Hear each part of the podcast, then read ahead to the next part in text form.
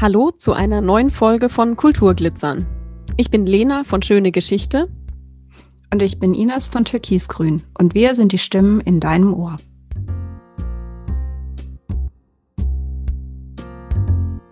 Was Rennschwein Rudi Rüssel mit ihrem Kinderbuch zu tun hat, wie es Rudi Rakete auf die Theaterbühne geschafft hat und welche Projekte sie sonst gerade kreativ werden lassen, erzählt uns die Journalistin, Autorin und Mutmacherin Veronika Fischer in dieser Folge. Unterstützt wurde und wird sie dabei von ihren Söhnen Konrad, Arthur und Theo. Wie bist du dazu gekommen, Kinder, ein Kinderbuch zu schreiben? Ähm, ich habe ja selber drei Kinder und ich habe den äh, Schriftsteller Uwe Timm interviewt. Ich habe bei einer Zeitung in der Schweiz gearbeitet und Uwe Timm ist so ein äh, Vorbild von mir. Ich mag seine Romane sehr gerne und aber auch seine Kinderbücher. Er hat Rennschwein Rudi Rüssel geschrieben, mhm. ähm, das ich als Kind schon sehr geliebt habe. Und meine Kinder mögen das auch total gerne.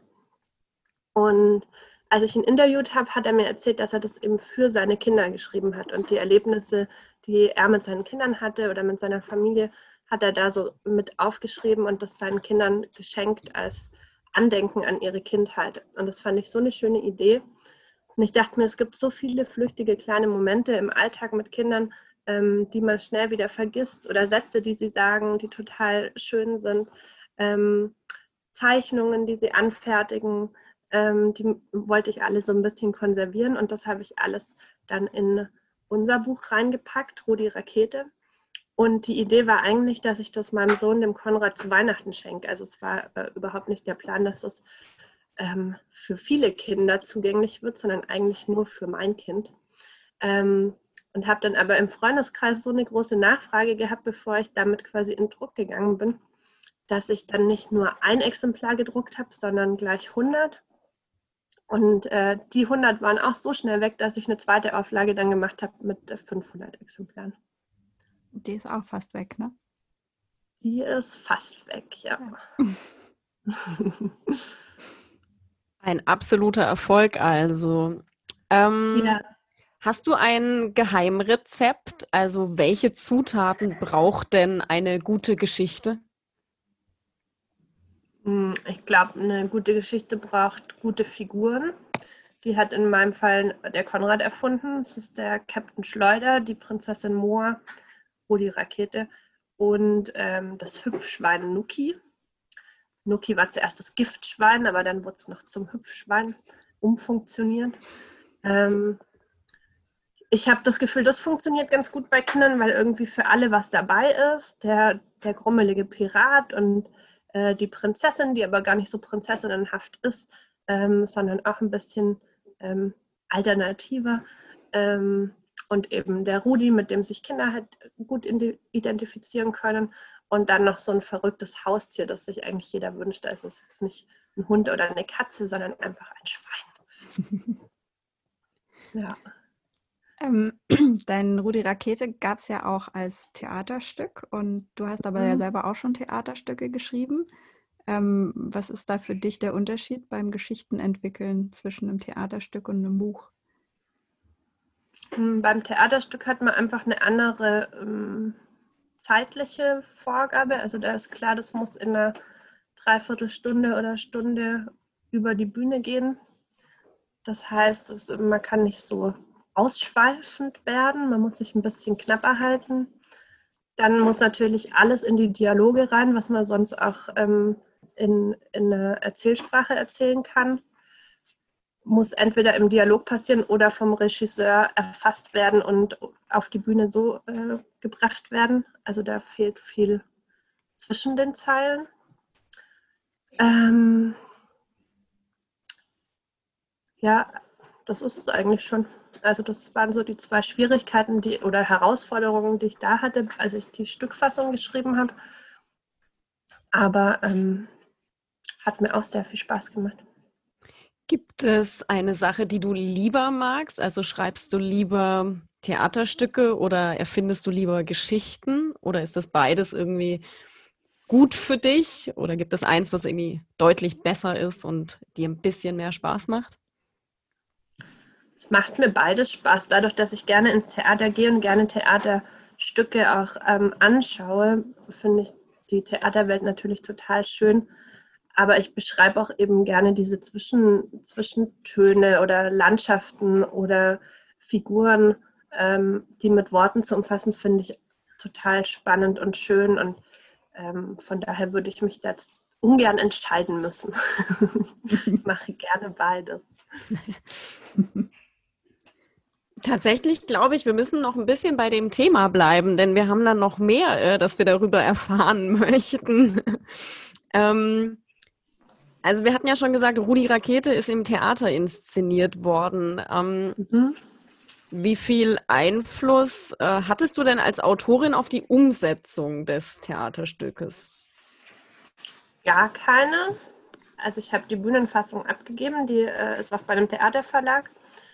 Das heißt, der Theaterverlag ähm, reicht die Bühnenfassung Theater. Ich hoffe, es kommen noch mehr. Jetzt ist es natürlich ein bisschen schlecht, aber äh, es haben, glaube ich, schon fünf andere Theater angefragt. Und dann ähm, habe ich gar keinen Einfluss mehr drauf. Also das war's. Ich äh, hatte das Glück, dass die Magdalene Schäfer, die hier am Theater Konstanz Regie geführt hat, ähm, einen sehr engen Kontakt zu mir gesucht hat und mich sehr viel gefragt hat, bevor sie äh, ihre Theaterarbeit angefangen hat. Sie hat uns auch besucht und hier ähm, den Konrad kennengelernt und unser Haus angeschaut und geschaut, wo die Geschichte entstanden ist und hatte so, glaube ich, ein sehr gutes Gespür ähm, für, für unsere Welt. So. Ähm, und ich durfte dann zur Vorpremiere oder zu einer Probe, als das Stück schon relativ weit entwickelt war, durfte ich mal als Zuschauerin äh, reinspickeln. Und ähm, genau, da hätte ich, glaube ich, höchstens noch sagen können, das geht alles gar nicht, wir können das Ganze wieder einstampfen, was aber nicht der Fall war. Also ich war damals total begeistert und der Konrad war auch äh, sehr glücklich mit seiner ähm, Umsetzung oder der Umsetzung seiner Geschichte. Und ähm, ja, aber man gibt es dann schon ein Stück weit aus der Hand. Wie ist es denn dazu gekommen, dass dein Buch zum Theaterstück wurde? Hast du das vorgeschlagen oder hat das Theater dich gefragt, ob sie deine Buchvorlage nutzen dürfen? Ich habe äh, das Kinderbuch natürlich im Theater so ein bisschen verschenkt an die Theatermacher und denen gezeigt, dass ich das geschrieben habe.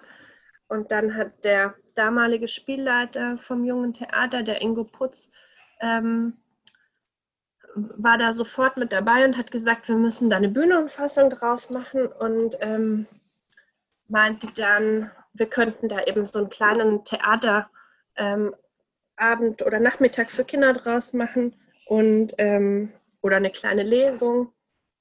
Ähm, also es war nicht geplant, dass es so ein großes Stück wird. Und hat es dann aber mit der Intendanz abgesprochen, dem äh, Christoph Nix, und äh, ich habe dann, ich glaube, ein halbes Jahr einfach gar nichts mehr davon gehört. Ich wusste nur, es passiert vielleicht irgendwas, aber wusste nicht was. Und war dann auf einer Theaterpremiere, wo ich den Herrn Nix getroffen habe und er hat mir so über den Flur zugerufen, äh, wir inszenieren Ihr Stück, Frau Fischer. Und dann habe ich mich eingefreut und habe dann am nächsten Tag beim Theater nachgefragt, so äh, wann und wie und wo. Und dann hieß es ja, es ist das Weihnachtsmärchen was natürlich äh, das meistgespielte und meistgesehene Stück ist. Ähm, also quasi der Checkpot. Und zwar das ja, Weihnachtsmärchen wow. für die Kleinen, also für die, ähm, es gibt immer zwei, zwei Weihnachtsmärchen, eins für größere Kinder, für die Grundschulkinder und eins für die Kindergartenkinder. Und ähm, Rudi Rakete war eben für die Kleinen auf der Werkstattbühne. Aber ähm, ja, auch die großen Kinder fanden es gut. Ich habe es auch gesehen, ich fand es gut. Es war toll. Ich war mit meinem Neffen drin und er war auch ganz begeistert. Ähm, wenn du schreibst, also egal ob äh, Theaterstück oder Kinderbuch, gibt es ein Ritual, das du brauchst, um ins Schreiben zu kommen? Brauchst du einen bestimmten Ort, an dem du schreiben kannst? Also der aufgeräumte Schreibtisch, mit Laptop oder ist es das Sofa, äh, während man die Füße vielleicht mal hochlegen kann? Äh, gibt es da, ja, gibt es da ein Ritual? Also vom aufgeräumten Schreibtisch bin ich, glaube ich, weit entfernt. Das gibt es bei mir eigentlich nie. Mein Schreibtisch ist immer äh, das kreative Chaos. Und äh, dementsprechend sitze ich da auch sehr selten dran, weil er eher so eine Ablagefläche ist von allen Dingen, äh, die irgendwo rumgeistern. Ähm, ich schreibe viel äh, tatsächlich abends im Bett mit dem Laptop ähm, oder auf dem Sofa oder am Küchentisch oder sonst irgendwo, wo es gerade ähm, gemütlich ist. Und ich brauche eigentlich einen Satz, der gut geht. Ähm, also meistens fängt es mit einem Satz an, der in meinem Kopf ist und der sich so festhängt und mit dem lege ich los.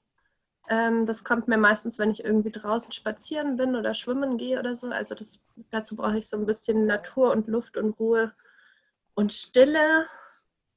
Dann kommt der Satz, dann fange ich an zu schreiben und ähm, dann wird es so ein Selbstläufer. Also ich bin dann so ein bisschen so wie in Trance und danach ist eine Geschichte fertig, die ich aber davor noch gar nicht so wusste oder geplant habe. Das heißt, die entwickeln sich einfach so, die Geschichten. Also einfach, aber du planst ja. sie jetzt nicht vor. So. Nee, die entwickeln sich tatsächlich im Schreiben auch, äh, also meine ganzen Arbeiten, auch journalistisch, die Artikel und so, die plane ich meistens nicht wirklich im Voraus, sondern die passieren dann so. Ja, das wäre jetzt nämlich meine nächste Frage gewesen. Du bist ja nicht nur kreativ unterwegs, sondern eben bist ja auch Kulturjournalistin. Hast du da mhm. Schwerpunkte oder würdest du im Kulturbereich einfach über alles schreiben, was man dir so anträgt? Ich äh, schreibe tatsächlich über alles, äh, habe aber neulich mal eine Liste angefertigt, über was ich schon geschrieben habe und dabei dann festgestellt, dass mein Schwerpunkt definitiv ähm, im Theaterbereich liegt. Also da habe ich einfach am meisten geschrieben. Ich schreibe aber auch äh, Buchbesprechungen oder Ausstellungskritiken oder einfach Berichte, Interviews mit Kulturschaffenden. Bin aber auch total offen für Neues. Also ich würde ähm, wenn mich, mir ein Thema gefällt, dann ähm, gucke ich mir das an und arbeite mich da ein und wieder los. Ausstellung hast du ja gerade angesprochen. Du hast ja gerade eine Ausstellung gestartet im Stadtbild von Konstanz und auf einer Internetseite. Und ähm, hallo Theo. ähm, die ja auch wieder leider gerade so ein bisschen ähm, Corona zum Opfer fiel, ne? also eure, zumindest eure Vernissage sozusagen. Willst du da noch ein bisschen was zu erzählen? Wie kamt ihr auf die Idee? Was steckt da hinter der Ausstellung? Die heißt ja It's Only Haushalt. Ja, genau, das ist ähm, eigentlich aus einer Not heraus entstanden. Ich habe drei Kinder und ähm, bin, äh, bin also als Mutter im Einsatz. Das heißt, mein Tag beginnt meistens so um zwischen sechs und sieben und endet irgendwann nachts, wenn alle schlafen.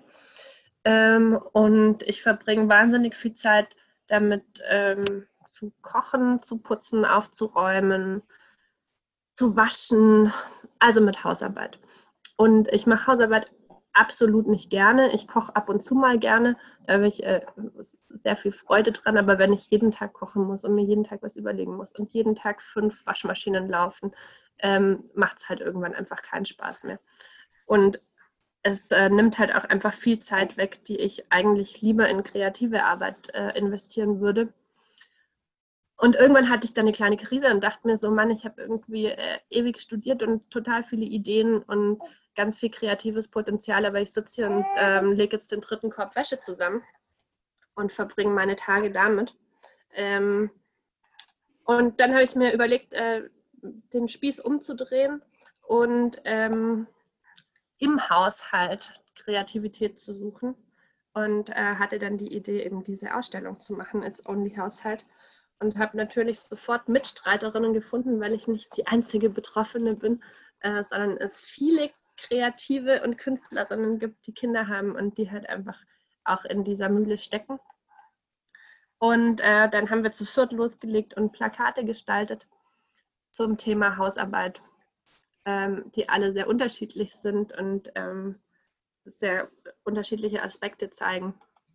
Und die haben wir eben ähm, im öffentlichen Raum ähm, präsentiert. Da sind wir jetzt gerade dabei, dass wir Orte suchen, wo wir die noch aufhängen können. Und ähm, auf einer Website im virtuellen Raum kann man die auch angucken.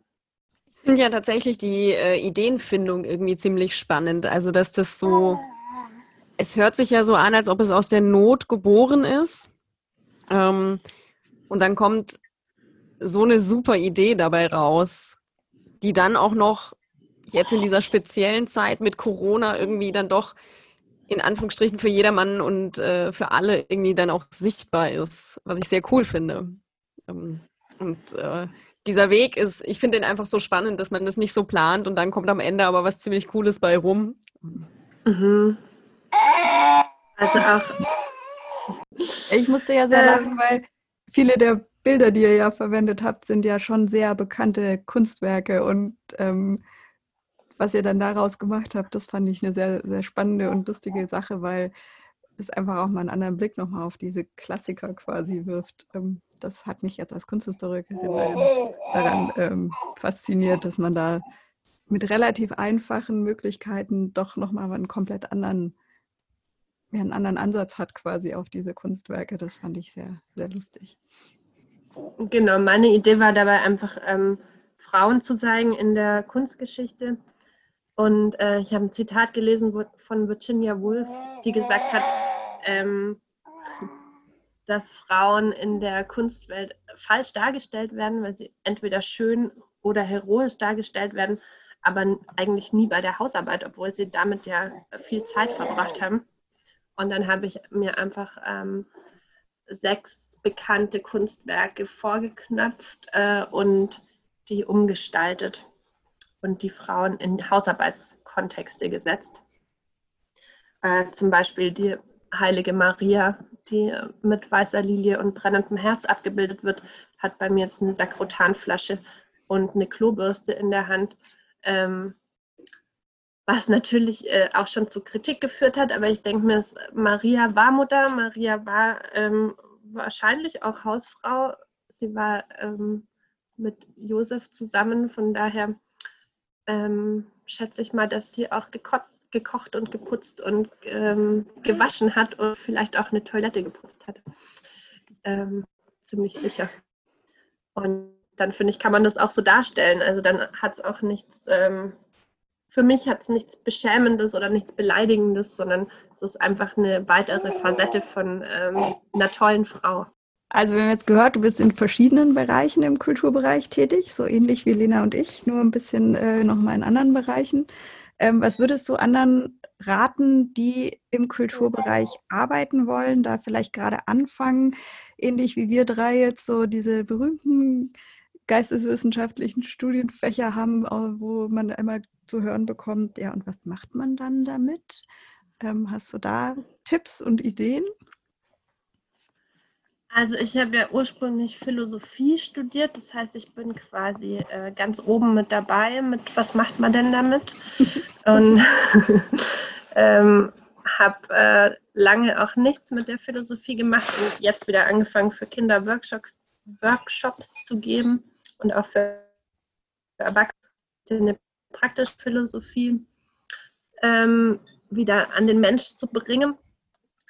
Ähm, ja, wie steigt man ein? Ich würde sagen, man braucht eine gute Idee und ähm, eine gute Motivation und dann muss man loslegen und sich ähm, Mitstreiter suchen, die einen unterstützen ähm, und äh, Gelder suchen. Das ist äh, immer die, die schwierigste Aufgabe, finde ich. Es gibt aber ganz viele Fördermöglichkeiten, Stiftungen, ähm, Sponsoren. Also es gibt Geld, man muss es nur irgendwie finden. Und ja, man muss sich einfach so ein bisschen reinfuchsen und reinarbeiten. Und ähm, Hilfe suchen, wenn man nicht weiß, wie es weitergeht. Wenn man nicht weiß, ähm, wie es mit Steuer ist, einen Steuerberater fragen. Wenn man nicht weiß, wie man eine Website macht, ähm, einen Grafikdesigner oder einen, jemanden fragen, der Websites gestaltet. Und bei allen anderen Sachen einfach Leute fragen, die, die eine Ahnung haben. Dann ähm, kommt man so im Stop-and-Go-Verfahren weit. Also das wäre jetzt ungefähr auch das, was ich immer den Leuten sage. Einfach mal anfangen, weil ich finde ganz, ganz, also ich treffe auch ganz oft Leute, die immer sagen, ja, ich, also irgendwann, da mache ich das mal. Und ich denke mir mal, wann ist denn irgendwann? Also wenn du es nicht anfängst, wirst du nie wissen, ob die Idee funktioniert. Ähm, wenn sie nicht funktioniert, weißt du, dass sie so nicht funktioniert. Vielleicht gibt es eine andere Möglichkeit. Aber wenn man nicht angefangen hat, dann kann man es eigentlich nie wirklich rausfinden, ob die Idee jetzt Potenzial hat. Also deswegen finde ich auch, und was ich eben auch wichtig finde im Kulturbereich, ist die Vernetzung, dass man eben, wie du sagst vorher, kennst du den äh, oder ich suche jemanden, kennst du jemanden, der das kann? Weil ganz häufig, finde ich, sind es so Einzelkämpfer und das finde ich so schade, weil es gibt so viel Potenzial, das dann dabei irgendwie auf dem, auf dem Boden liegen bleibt und man gar nicht wirklich zu der Umsetzung von noch viel tolleren Ideen überkommt. Ja, und man muss auch so ein bisschen mutig sein. Also ich habe am Anfang habe ich immer versucht, alles selber zu machen, ähm, einfach auch aus Kostengründen. Also ich dachte mir irgendwie, ich kann mir keinen Grafiker leisten und ich kann mir keinen Steuerberater leisten, weil ich habe ja kein Geld. So, und ähm, dann sind die Projekte natürlich auch dementsprechend geworden. Also meine erste Auflage von Rudi Rakete äh, sieht so aus, dass das Cover halt angeschnitten ist, ähm, weil ich kein, nicht in einen Grafiker investiert habe und äh, nicht gecheckt habe, dass es halt Beschnittmarken gibt bei einem Druck, weil ich halt kein Grafikdesigner bin. Das heißt, ich habe einfach mehrere hundert Euro eigentlich zum Fenster rausgeschmissen, weil ich ein Buch gedruckt habe ähm, mit einem äh, verhunzten Cover. So, und wenn ich die nur einen Bruchteil von diesem Geld einer Grafikdesignerin oder einem Grafikdesigner gegeben hätte, der mich darauf hingewiesen hätte, dass es Schnittmarken gibt, ähm, wäre das einfach nicht passiert. So. Mhm. Und dann sehen die Sachen einfach professioneller und schöner aus. Ähm, ja, das sind halt so ein bisschen Lehrgeld, das man am Anfang vielleicht zahlt und äh, irgendwann weiß man, es rentiert sich einfach in Profis zu investieren und auch ähm, sich selbst äh, in sich selbst zu investieren, dass man sich mal irgendwo beraten lässt oder ein Coaching macht oder sowas, ähm, halte ich auch für total wichtig und gut dass ja, man da nicht am falschen Fleck spart. Ja. Also ich habe auch mal ein Coaching gemacht und lustigerweise ist tatsächlich der Podcast eine, ein Ergebnis aus so einem Coaching. Dann vielen, vielen Dank für deine Antworten und für deine vielen Danke tollen Ideen. Und wir hoffen auf eine Neuauflage vom Theaterstück und dass eure Ausstellung ganz toll funktioniert. Ja, danke. Also wir werden sie im öffentlichen Raum noch präsentieren. Das heißt, wenn es noch ähm, Cafés gibt oder Bars oder Büros, äh, die irgendwie eine Fläche haben, die sie gerne dekoriert haben wollen, können sie sich gerne melden. Ähm, dann kriegen sie die Poster und dürfen die aufhängen. Und ähm, ja. von daher lassen wir uns das von Corona nicht, äh, nicht den Spaß verderben. Ja, man muss einfach so ein bisschen neue Formate suchen. Also ich glaube, es geht auch eben geht viel draußen, viel in der frischen Luft, viel virtuell. Ähm, und dafür, dafür gibt es ja die Kreativen, dass man sich auch neue Settings irgendwie ausdenkt und was Neues genau. macht. Genau. Ja, wunderbar. Dann ganz viel Erfolg weiterhin. Und vielen Dank. Vielen Dank. Vielen Dank euch. Ihr habt Lust, die Arbeiten von der Journalistin, Autorin und Mutmacherin Veronika Fischer zu bestaunen? Dann schaut doch mal bei It's Only Haushalt vorbei. Wollt ihr noch mehr von Veronika Fischer? Dann besucht sie auf ihrer Website. Dort könnt ihr auch Rudi Rakete bestellen.